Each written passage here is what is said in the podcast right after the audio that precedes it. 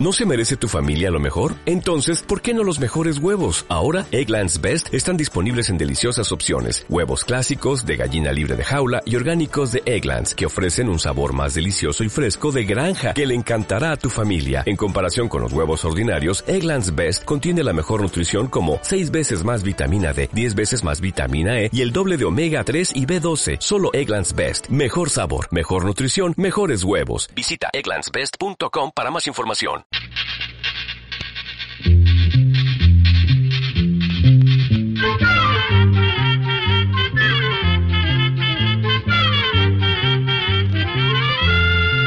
Llegó pa' todo,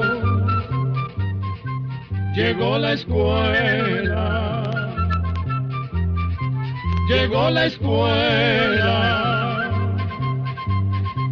llegó por radio.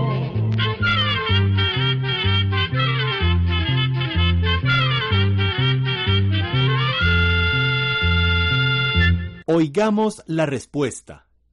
Es el programa que les trae a ustedes el Instituto Centroamericano de Extensión de la Cultura, ICQ. El señor Manuel Quintanilla nos envió un correo electrónico desde Honduras y nos pregunta lo siguiente. La presente es para pedirles información sobre la técnica china del cúbito de hielo que, según me han comentado, consiste en ponérselo en la nuca y que ayuda a solucionar varios problemas físicos. Oigamos la respuesta. La técnica de colocar un cubito de hielo en la nuca viene de la acupuntura que, junto a otras técnicas, es una práctica curativa china que se ha practicado y conservado por miles de años. La acupuntura consiste en meter finas agujas en diferentes partes del cuerpo, específicamente en los puntos acupunturales. Según las creencias chinas, la presión en estos puntos puede ayudar a relajar a las personas y hasta se dice que puede ayudar a aliviar el dolor y tratar algunas enfermedades. Se cuenta que la presión o los cambios de temperatura en ese punto, Feng Fu, puede estimular varios centros del cuerpo donde hay terminaciones nerviosas. Eso hace que al colocar un cubo de hielo o una compresa fría en ese punto de la nuca, ayude al cuerpo en la digestión, el sueño, el alivio del dolor, la actividad mental y hasta para curar ciertos padecimientos.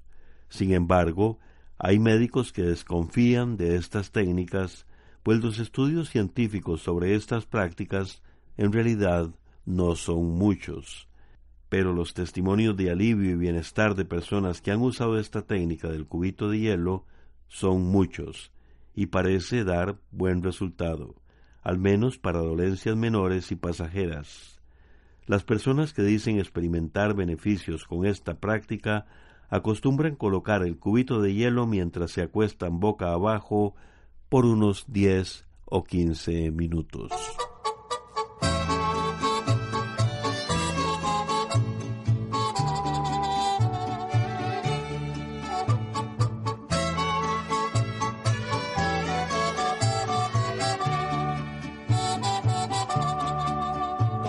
Estoy vivo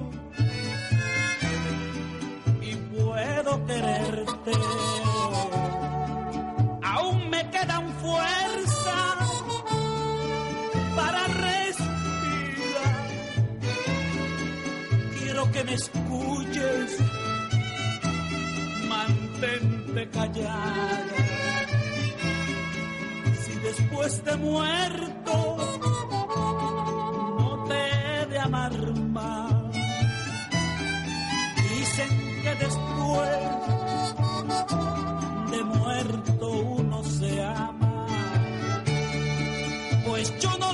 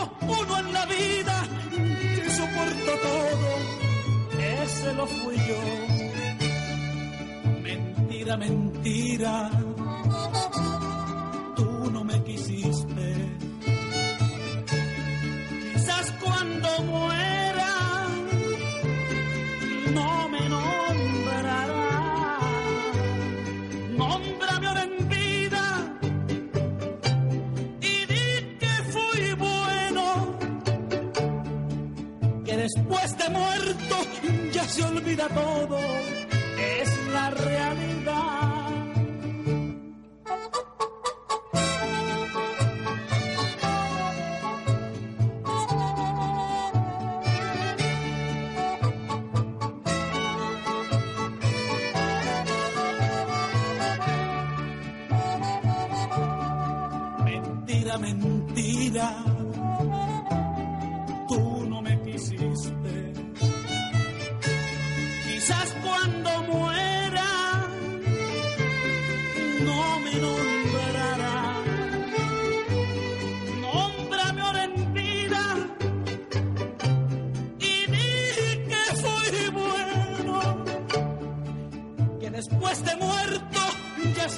Todo. Es la realidad. Quisiera saber, ¿la rana de vidrio o cristal en cuáles zonas habita? La pregunta nos la hizo un estimado oyente que nos escribe desde Orotina, Costa Rica. Escuchemos la respuesta. Las diferentes especies de la llamada ranita de vidrio o de cristal viven en bosques húmedos, especialmente en algunas zonas de la cordillera de los Andes en América del Sur, y también viven en Colombia, Perú, Venezuela y en las Guyanas.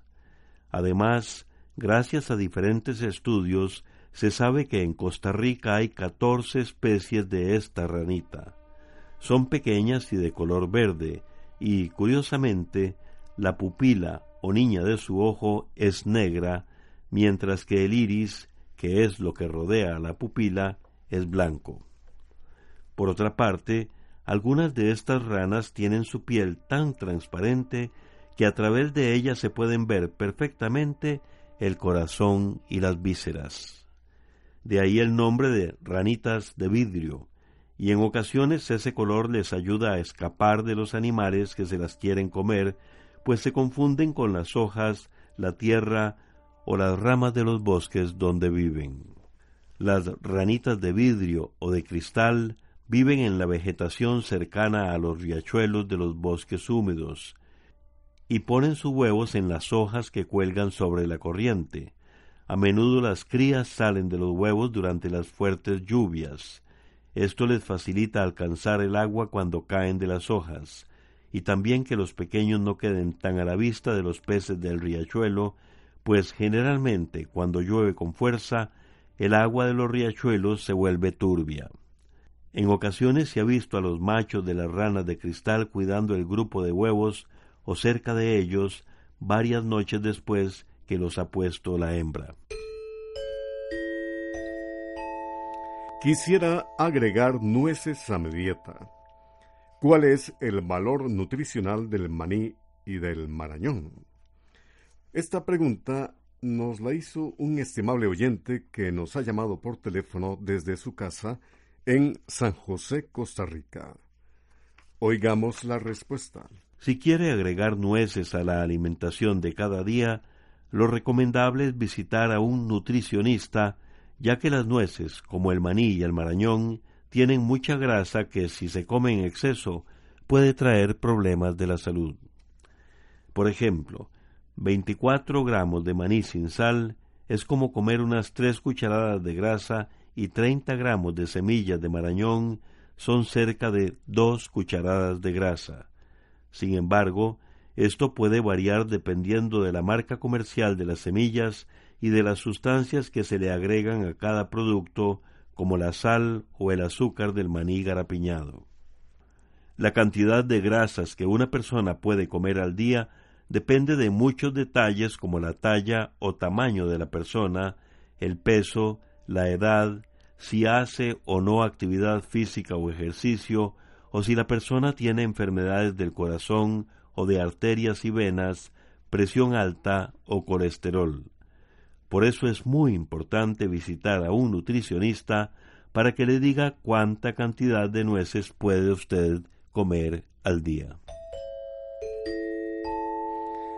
El señor Rummel Araya Martínez nos llamó por teléfono desde San José, Costa Rica, para preguntarnos lo siguiente. ¿Las fábulas Heidi y Marco se basaron en hechos reales o son ficticias? Escuchemos la respuesta. Heidi y Marco son personajes muy famosos de series animadas de televisión. Los personajes y las historias no son reales y más bien están tomados de novelas. Sin embargo, los lugares que aparecen en estas fábulas sí existen, tales como los Alpes suizos, donde vive el abuelo de Heidi, y otros lugares como los Montes Apeninos en Italia o los Andes en América del Sur.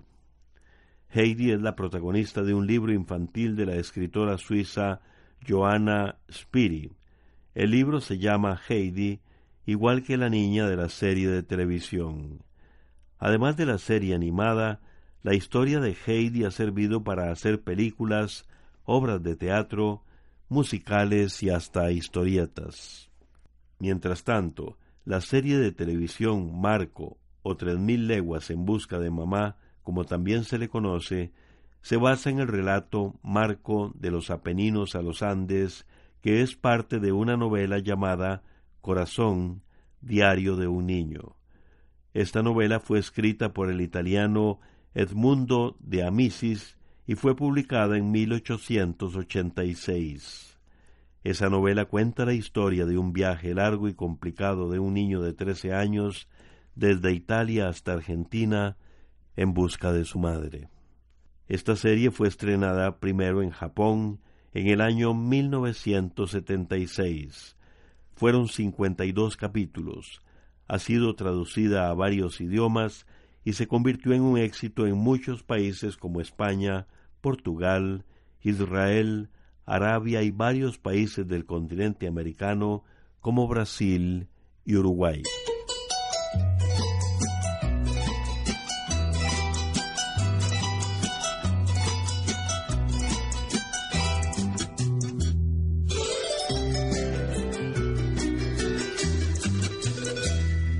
Intento desesperado por retenerte.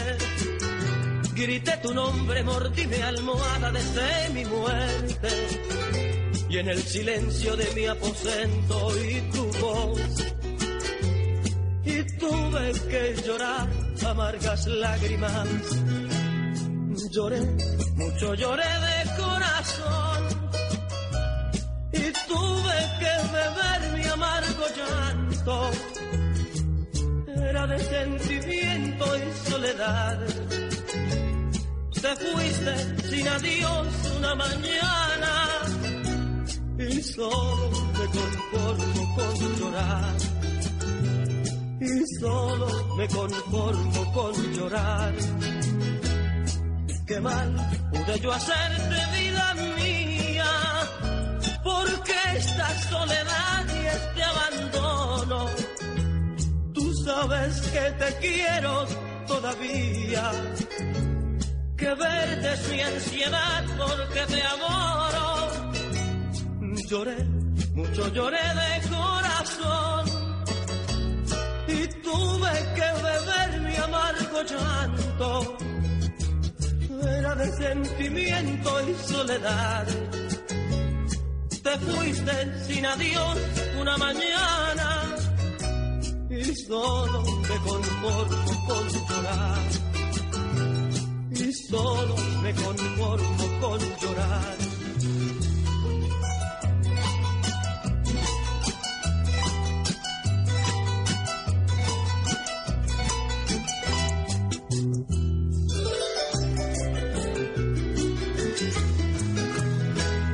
Qué mal pude yo hacerte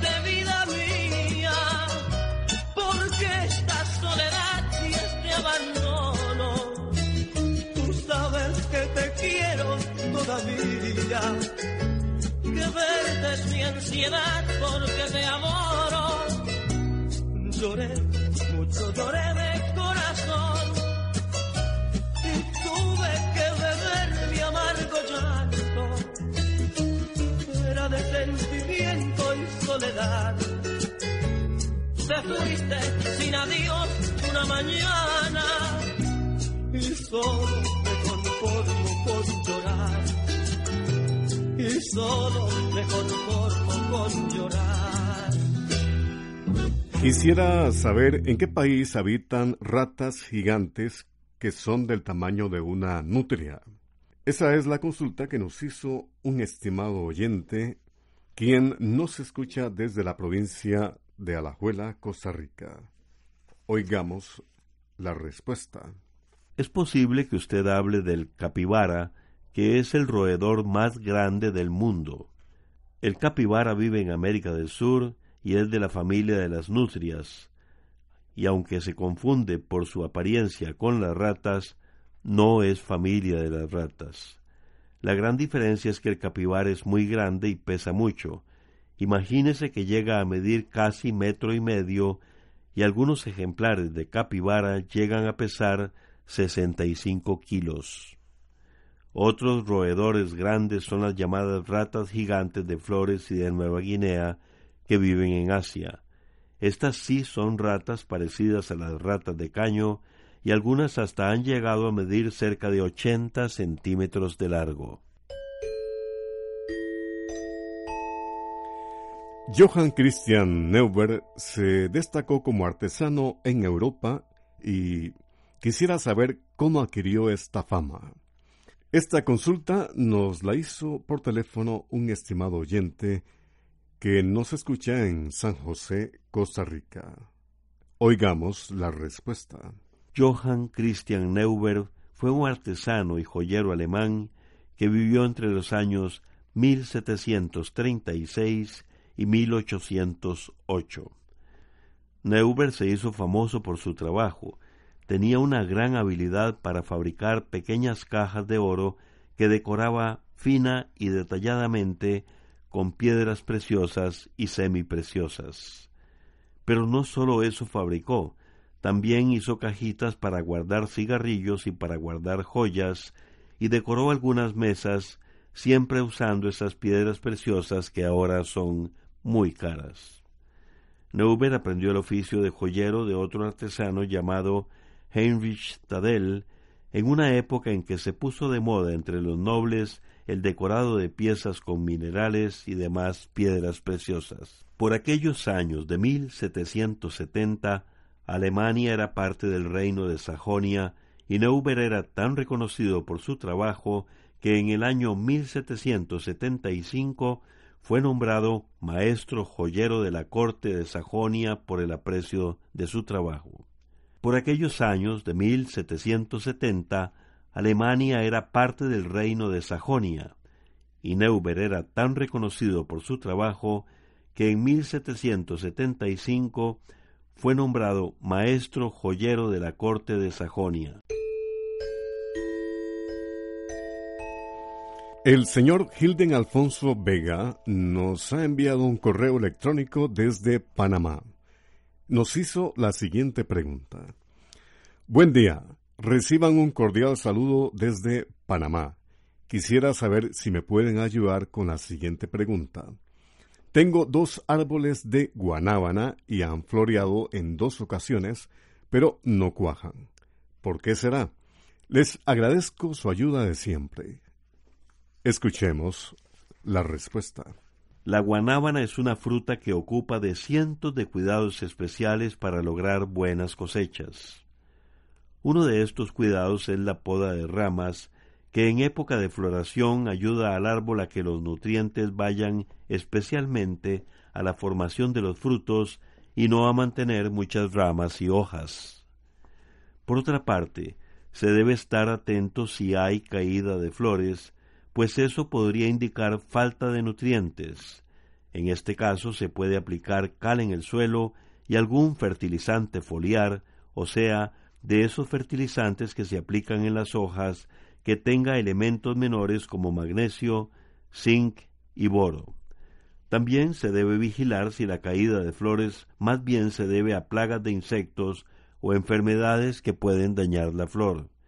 En ese caso hay que usar insecticidas y fungicidas. Pero, además, puede ser que las flores no estén cuajando por falta de insectos polinizadores que fecunden las flores. Y es que aunque la flor del árbol de guanábana es perfecta, o sea que tiene órganos sexuales masculinos y femeninos, en algunos casos los órganos sexuales masculinos y femeninos no maduran al mismo tiempo, lo que dificulta la llamada autopolinización.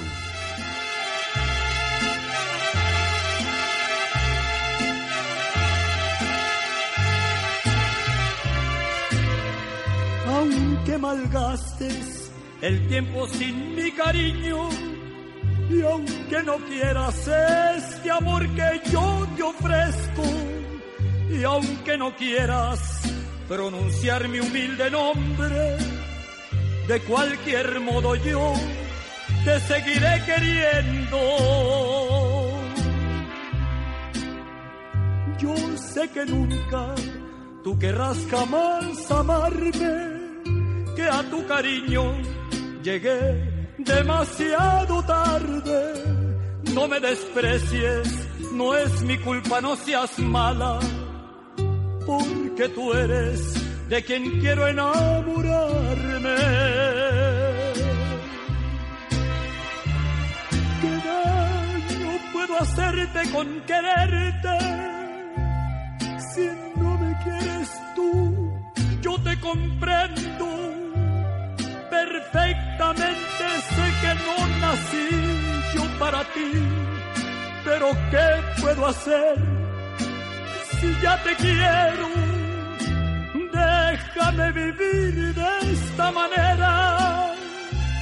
Yo te quiero tal y cual y sin condiciones, sin esperar que un día tú me quieras como yo. Consciente estoy, mi amor que nunca me querrás.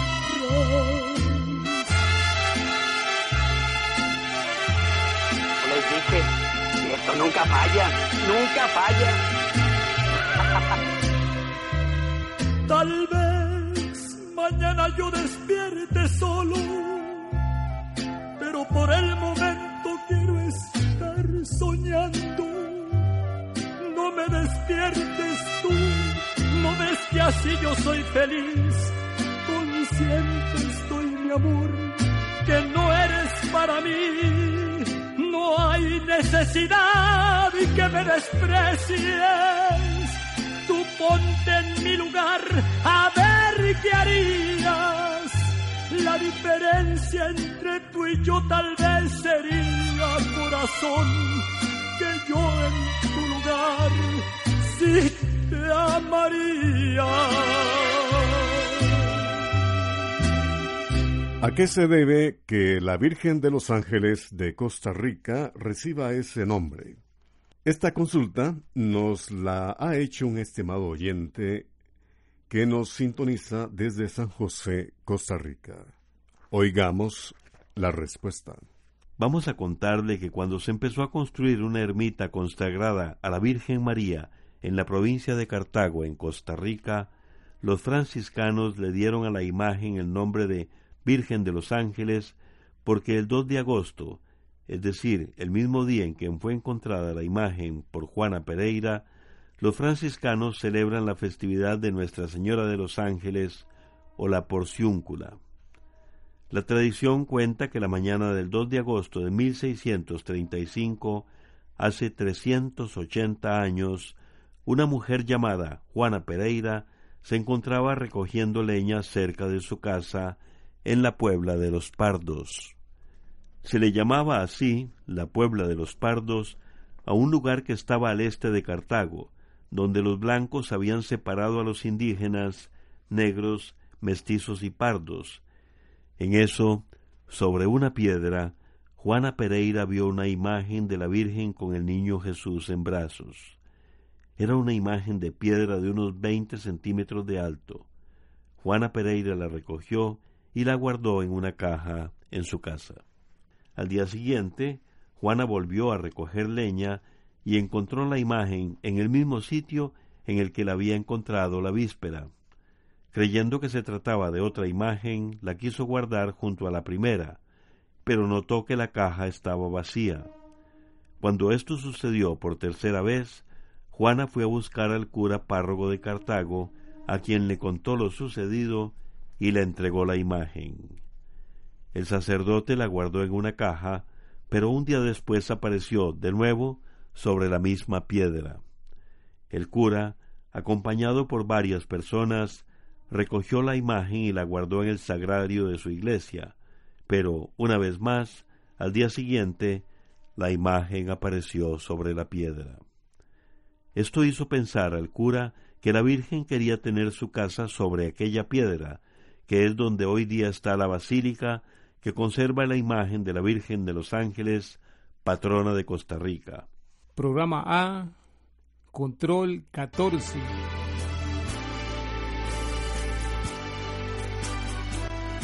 Así llegamos a un programa más de Oigamos la Respuesta. Pero le esperamos mañana, si Dios quiere, aquí por esta su emisora y a la misma hora.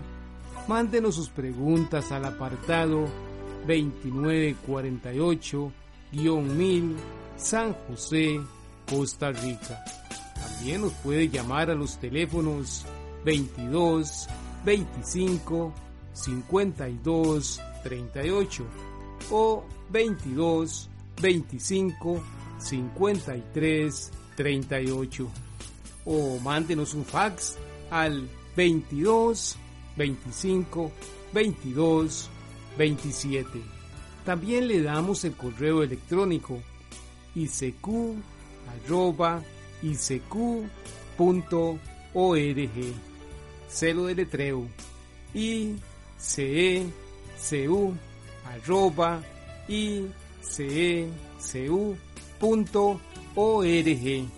Para nosotros sus preguntas son muy importantes y estamos para servirle. También puede dirigir su pregunta a esta emisora que ellos amablemente nos la harán llegar. Muy importante, dele su nombre completo, dirección bien exacta, ah, y el lugar donde escuche el programa. Recuerde que comprender lo comprensible es un derecho humano.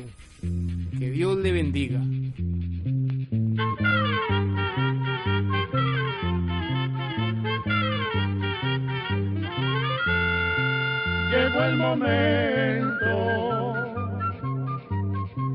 De despedirnos.